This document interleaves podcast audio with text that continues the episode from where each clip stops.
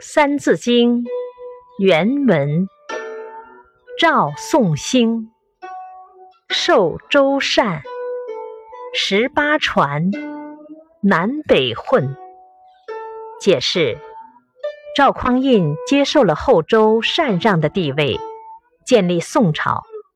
宋朝相传了十八个皇帝之后，北方的少数民族南下侵扰。结果又成了南北混战的局面。启示：宋朝的专制中央集权进一步强化。尽管消除了唐后期藩镇割据、宦官专权、朋党之争的弊端，但它过分削弱地方力量，使州县日益困弱，无力抵抗外侵，成了一个积贫积弱、苟且偷安的朝代。